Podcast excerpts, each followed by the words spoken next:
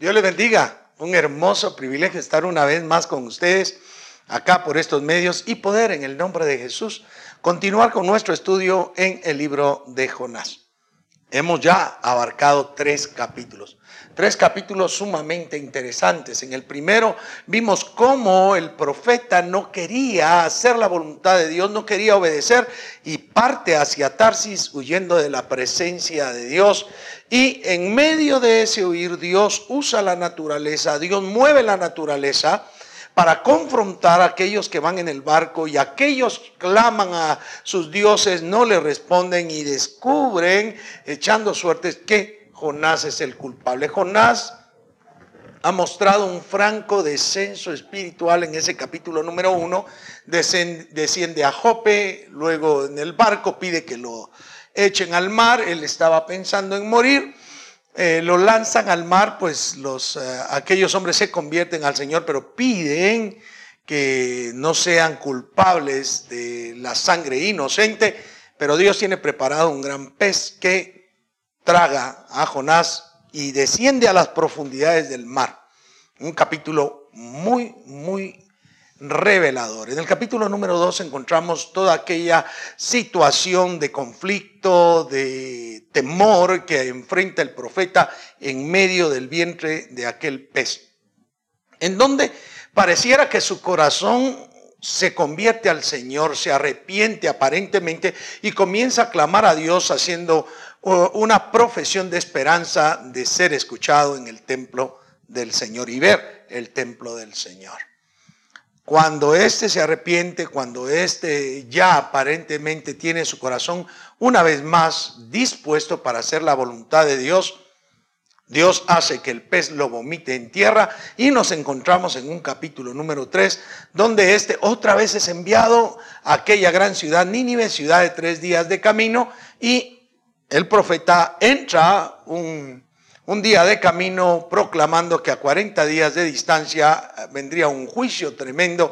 Y entonces los hombres que escuchan el mensaje se, se, compungen, se ponen de duelo, proclaman ayuno y llega a oídos del rey. Y este hace un ayuno generalizado en una gran conversión nacional en donde no solo hombres sino también mujeres, niños, animales, bestias, son puestos en ayuno en silicio, vestidos con ropas ásperas, con ceniza en la cabeza, con polvo en la cabeza, porque se están arrepintiendo y comienzan a sentir la necesidad de dejar toda la rapiña que ellos tenían en sus manos. Una tremenda conversión nacional.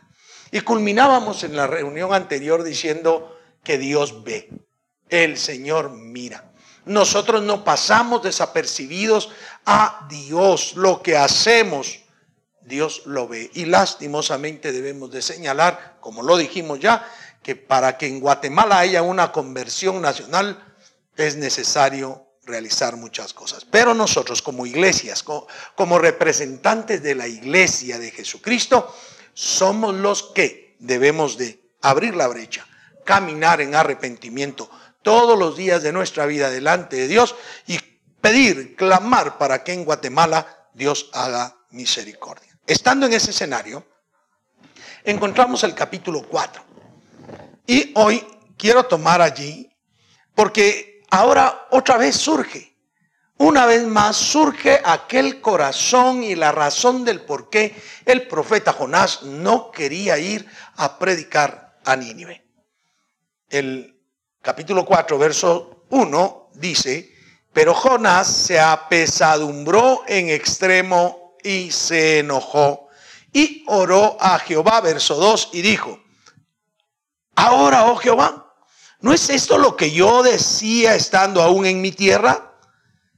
Por eso me apresuré a huir a Tarsis, porque sabía yo que tú eres Dios clemente y piadoso tardo en enojarte y de grande misericordia y que te arrepientes del mal. ¡Qué bárbaro! Está molesto, está apesadumbrado. Se asume, mis queridos hermanos y hermanas, que ya ha llegado el momento en el que se están cumpliendo los 40 días en donde debe caer el juicio de Dios.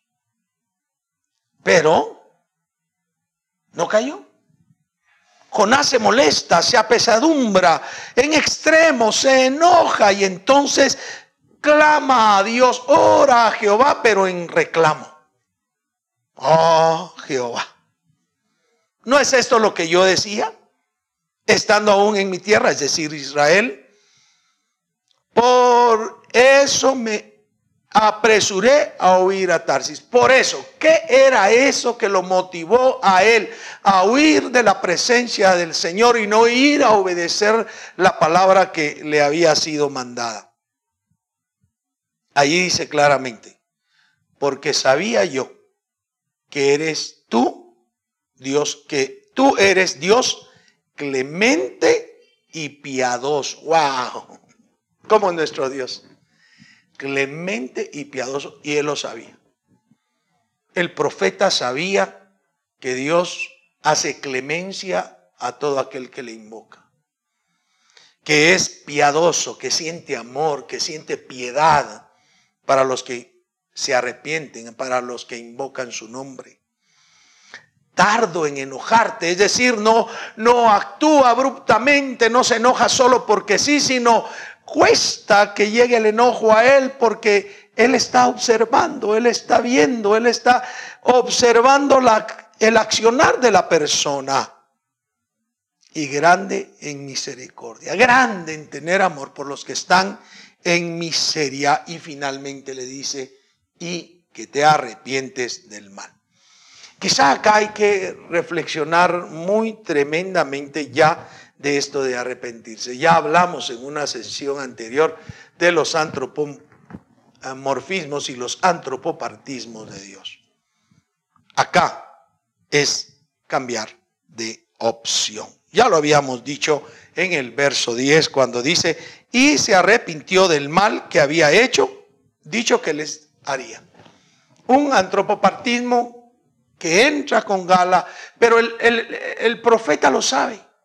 ¿Sabe que Dios hace misericordia? Ahora pensemos esto como iglesia. Tenemos un grave problema como iglesia porque nosotros deberíamos de estar cumpliendo la orden que el Señor nos dio. Vayan por todo el mundo y hagan discípulos a las naciones. Bautícenlas en el nombre del Padre y del Hijo y del Espíritu Santo y enséñenles todas las cosas que yo os he mandado. Y aquí yo estoy con ustedes todos los días hasta el fin del mundo. Amén. Claro, Dios Dios nos ha mandado a hacer la comisión. Y a veces nuestro corazón empecinado, como el de Jonás, no hace la voluntad de Dios. A veces nuestro corazón no obedece al llamado de Dios y ponemos muchas excusas. Excusas de incapacidad, de no haber sido educados, de no haber sido enseñados, pero tan solo con el hecho de saber lo que Dios significa para nuestra vida, tenemos elementos suficientes para predicar el Evangelio y para enseñarle a las personas el arrepentimiento que nosotros sentimos, si es que nos hemos arrepentido, y por lo cual estamos delante de la presencia de Dios. Así que Jonás está molesto, está enojado, pero está enojado porque por ello no quería ir. Dios es bueno, Dios es misericordioso, es clemente, es piadoso. Él no se enoja rápidamente y se arrepiente del mal.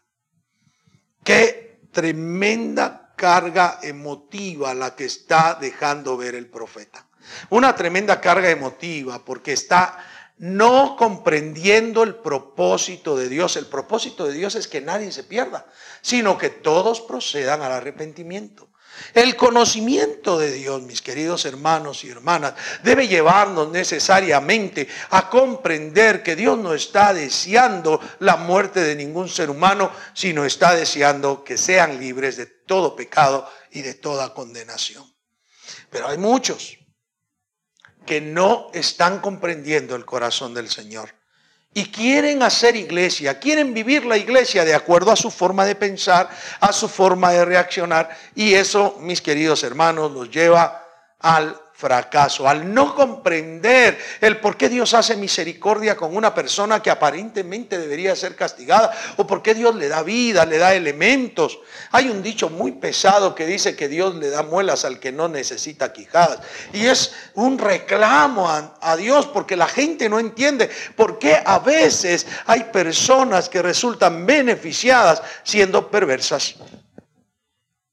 Pero el corazón de Dios la idea de Dios es darle una oportunidad al pueblo de Nínive, se la dio, se arrepintió, nacionalmente se arrepienten y muestran ese arrepentimiento, entonces no cae el juicio sobre Nínive. Ahora, el enojo de Jonás es extremadamente fuerte, extremadamente pesado. ¿Por qué? Noten ustedes, Ahora pues, dice, oh Jehová, te ruego que me quites la vida, porque mejor me es la muerte que la vida. Wow. Es un profeta que no está comprendiendo primero la instrucción de Dios, la orden divina, la asignación que Dios le ha dado. Por eso huyó de su presencia. Es un profeta que no está entendiendo la tarea que nos corresponde a los que creemos en Él. Ir para ayudar a estas personas que no creen en Él a que sean salvas. Así que no comprende su asignación, tampoco está comprendiendo el mensaje que Dios está dando, ni el mensaje que dio por medio de la naturaleza, en donde personas se convirtieron sin predicar, ni el mensaje, el contenido de aquel mensaje que los lleva al arrepentimiento cuando escuchan la prédica por parte del profeta. Pero tampoco está entendiendo el corazón de Dios. Tampoco está entendiendo lo que Dios quiere hacer está en un corazón confundido. Prefiere la muerte. Ahora, no es primera vez que la desea. No es primera vez que él desea la muerte. A ver, cuando estaban en, en el barco y él pide que sea lanzado al fondo del mar, él estaba pensando, me muero y se acabó, no hay problema. Lánceme y me muero. Cuando está en el fondo de la mar, en el vientre del pez, él siente la muerte. Y es cuando clama, cuando la ve ya venir cruda, él entonces se siente solitario y clama misericordia. Pero ahora está diciendo, mejor quítame la vida. Mejor me es morir que vivir. Y, me detengo en esto. Porque yo he escuchado cantidades de cristianos que dicen, ay, me quiero morir ya que se termine todo. Y la vida de Jonás nunca había estado en riesgo, real.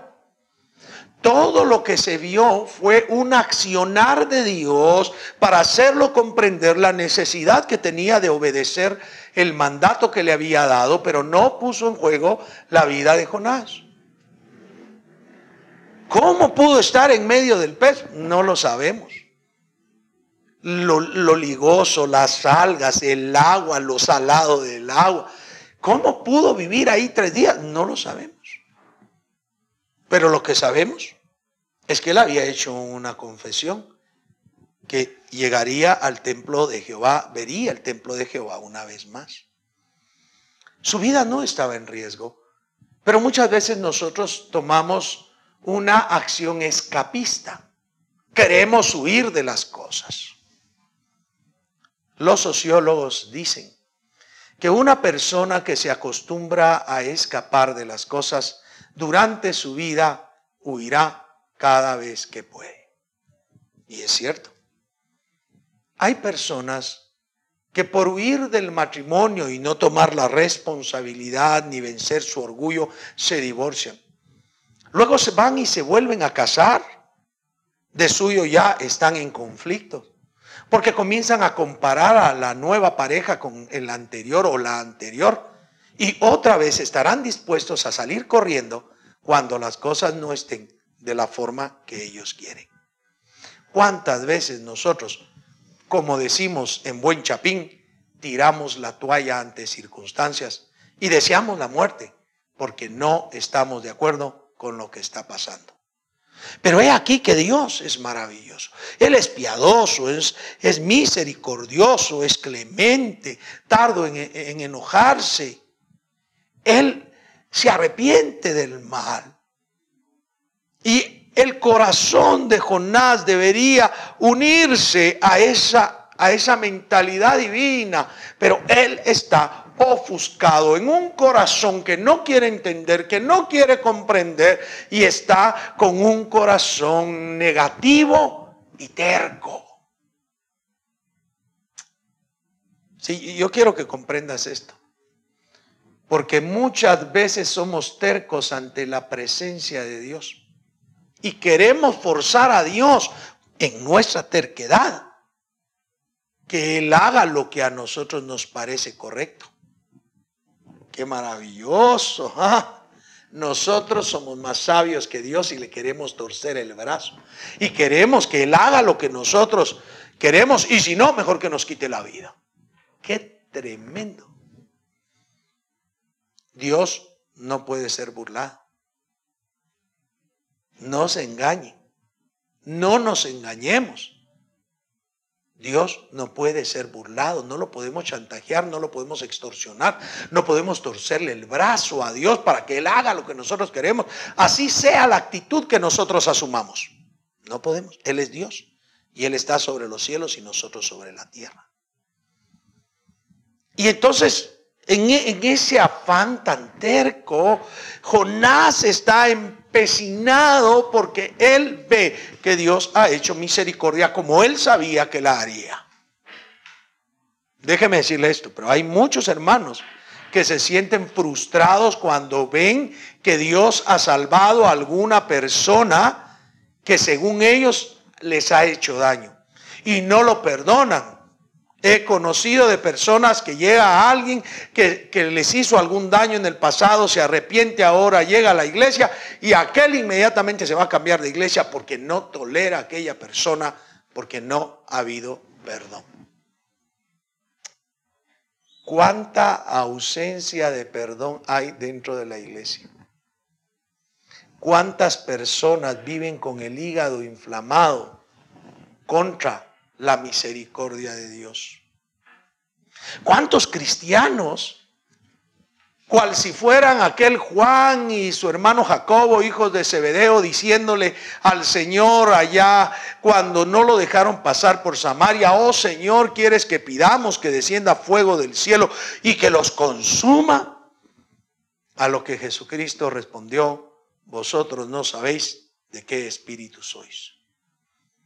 ¿Cuántos hermanos creen que deben maldecir a las personas? Cuando el Señor dijo, oren, oren por sus enemigos, por los que los ultrajan y los persiguen. Él no quiere que la gente se pierda, pero quiere que nosotros nos unamos, nos filiemos a su corazón de amor, de misericordia, de piedad, de afabilidad en favor de toda la humanidad. Jonás está sin entender. Y como está sin entender, su corazón en terquedad lo hace llegar a momentos irracionales como a veces muchos creyentes incluso confiesan diciendo, Dios me dio permiso que yo los maldiga. No, dijo el Señor. Mía es la venganza, yo daré el pago. No tienes por qué vengarte, Dios juzga, Él es el del juicio correcto. Porque además, juicio sin misericordia se hará con aquel que así lo hiciere. Ahora, este Jonás realmente está fuera de sí está fuera del ordenamiento divino. No solo no, no quiere cumplir el mandato de Dios, no quiere hacer la consigna que se le ha dado, sino además quiere convertirse como que Él fuese el que dictamina y no Dios. ¿Y Dios? Dios es tolerante con Jonás. A mí me fascina eso. ¿Cómo no pegarle un golpe, castigarlo de parte de Dios? Pero no lo castiga, lo tolera. Y lo que hace es hacerle una pregunta. En el verso 4 dice, y Jehová le dijo, ¿haces tú bien en enojarte tanto? ¿Haces bien tú en enojarte tanto? Porque perdoné, porque salvé, porque ayudé, porque socorrí. ¿Haces bien en enojarte porque yo puedo hacer lo que yo deseo con mi autoridad? Esto me recuerda a aquellos hombres que fueron llamados a trabajar a la viña en, diversos horarios y encontrando en la mañana a unos, el dueño les dice, ¿por qué estáis aquí sin trabajo? Vayan allá a mi hacienda, a mi finca. Yo les voy a pagar un denario. Y ellos van. Más tarde va y encuentra a otros y les dice, vayan a trabajar porque están aquí toda la mañana holgazaneando. Vayan y yo les voy a pagar lo justo encuentra a otros en una hora mucho más avanzada y les dice, ya habéis estado todo el día aquí sin qué hacer, vayan allá a mi finca, a mi hacienda, yo les voy a dar lo justo. Cuando por la tarde, cuando termina el jornal, se acercan para cobrar, él comienza desde los últimos y les da un denario, y luego a los segundos y les da un denario, y luego a los que habían llevado toda la carga del día y les paga un denario. Y aquellos hombres se enojaron sobremanera porque había tratado igual a aquellos que no habían llevado el calor del día. Oh, Dios santo. Y el Señor les dijo, ¿qué no puedo hacer yo? Yo no te estoy robando. ¿No puedo yo hacer lo que yo quiero con lo que es mío? Qué lección más bárbara. No puede Dios salvar a quien Él desea porque no es del que corre ni del que lucha, sino de aquel del cual el Señor tiene misericordia. Dios tuvo misericordia en ti sobre muchas personas, tuvo misericordia sobre mí y no tomó a otras personas. Él ha hecho salvación por cada uno de nosotros. A veces los demás están gozando los bienes materiales, pero el Señor dice que ellos ya tienen su recompensa. Pero tú y yo estamos reservados para la patria celestial, estamos reservados para la gloria. ¿Por qué enojarnos? Porque Dios haga salvación. ¿Por qué molestarnos? Porque Dios salvó a aquel que te había lastimado, te había ofendido, te había hecho daño en el pasado. ¿Por qué enojarte? Lo que tienes que hacer es agradecer que a ti Dios te salvó y te usa para salvar a otras personas, porque el anhelo de Dios es que nosotros seamos un instrumento que comparta la salvación que él trajo al mundo. Jonás entonces nos muestra ser un profeta con problemas serios, con problemas muy, muy serios. Y esos problemas muy serios están desvelando que su corazón, a pesar de la tribulación en, en, el vientre del pez, no se logró arrepentir de la manera que debía de haber arrepentido, no se convirtió realmente al propósito de Dios, sino que cumple la comisión, pero va molesto. Pablo, por el contrario, nos dice en Primera de Corintios, ¿cuál es mi galardón? ¿Cuál es mi recompensa? Que presentando gratuitamente el Evangelio de Dios no abuse mi derecho. Pues que si lo hago de buena gana, recompensa tendré. Pero si de mala, de todas formas la comisión me ha sido dada. Es tu responsabilidad, es mi responsabilidad hacer la obra de Dios. Si Dios salva a los que te ofendieron, si Dios salva a los que te lastimaron, perdona desde ya. Ya deberías haberlos perdonado. Ya deberías haber sacado de tu corazón el rencor, el odio, eh, eh, estar eh, dejando ya la justificación de sentir algo malo que se te inflama el hígado cada vez que lo ves. Deberías recibir, porque en tu corazón Dios ya derramó su amor por medio del Espíritu Santo, porque en tu corazón está el Espíritu Santo y el Espíritu Santo te convenció a ti de justicia, de pecado y de juicio. O de pecado, justicia y juicio. Como lo hizo con él, como lo hizo con ella, cuando Dios hace que las personas se conviertan por más perversas que han sido, como ese arrepentimiento que hubo en Nínive, como la que hubo también en aquellos marineros, nosotros debemos de filiarnos, apegarnos al corazón de Dios. Porque es ese estar en el corazón de Dios lo que indicar la, la labor, el trabajo que la iglesia realiza y que debemos de experimentar todos. Así que no te enojes, no te molestes porque Dios ha salvado a alguien, aunque éste te haya hecho mucho daño. Mejor dale gracias a Dios que a pesar de todo y a pesar de ti mismo, a pesar de mí mismo, nos salvó el Señor. Y entonces comprenderemos, sí, comprenderemos el llamado de Dios, la consigna que nos ha dado, el mensaje de Dios en su integralidad y el corazón de Dios. Aprendamos, mis queridos hermanos y hermanas, amigos, amigas, a unirnos al corazón divino. Dios quiere que todos se arrepientan y procedan al arrepentimiento genuino, verdadero, y que cada uno experimente el nuevo nacimiento.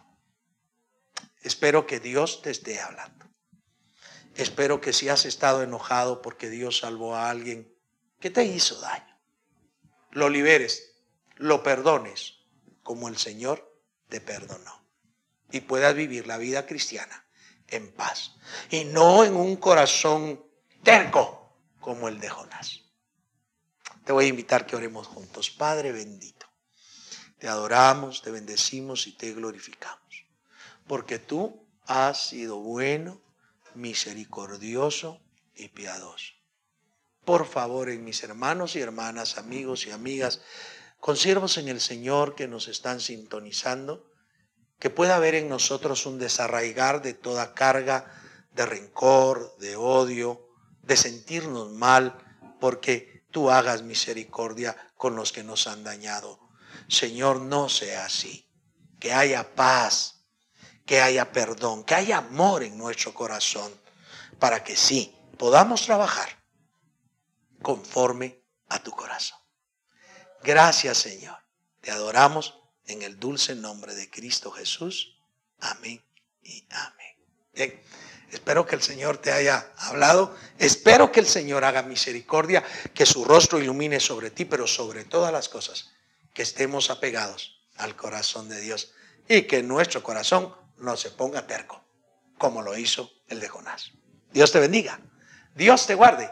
Hasta la próxima.